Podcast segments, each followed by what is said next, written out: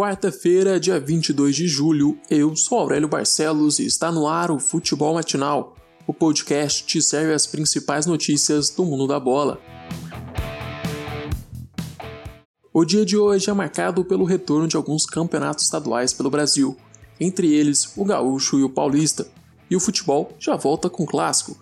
Logo mais às nove e meia da noite, o Corinthians recebe o Palmeiras em Itaquera e no mesmo horário o Grêmio encara o Internacional em Caxias do Sul. E falando do clássico paulista, o Timão vai a campo sem o atleta Jô. O atacante, que é a principal novidade do Corinthians depois da parada por conta da pandemia, não foi inscrito a tempo de encarar o Palmeiras. O camisa 77 do Timão também está fora do jogo contra o Oeste fora de casa no domingo às 4 horas da tarde. Para que Jô consiga disputar o Campeonato Paulista, o Timão precisa se classificar para as quartas de final da competição. Tarefa complicada. Os comandados de Thiago Nunes precisam vencer os dois jogos e ainda torcer para que o Guarani não some mais que um ponto contra o Botafogo e contra o São Paulo. Corinthians deve ir a campo hoje com Cássio, Wagner, Gil, Danilo Avelar e Sid Clay fechando a linha defensiva. No meio, o Timão deve contar com Gabriel, Camacho e Luan já no ataque, Ramiro pela direita, Everaldo na esquerda e o centroavante Bozelli.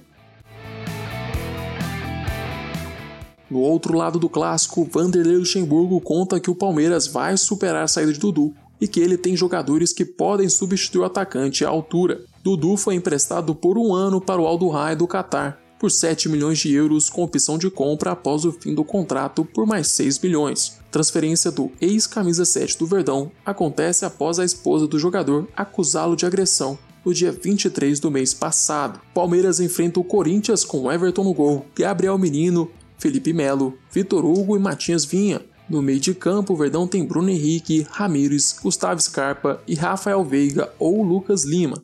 E mais avançados estão William Bigode e Luiz Adriano.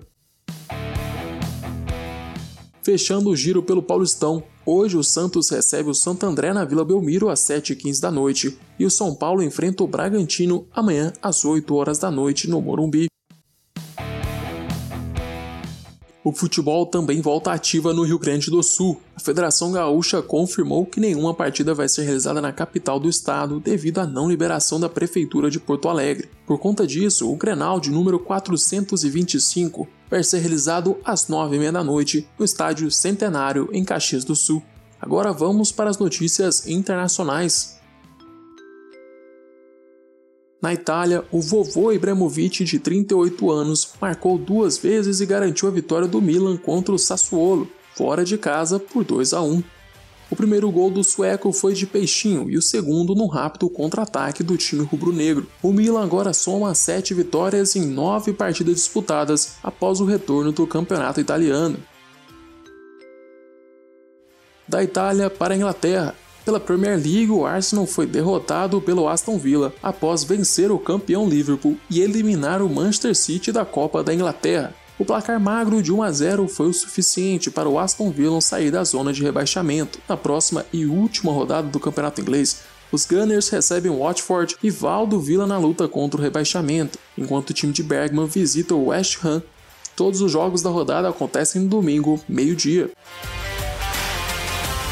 Chegamos ao fim deste episódio. Eu, Aurélio Barcelos, volto amanhã com mais futebol matinal para vocês. Eu te espero lá.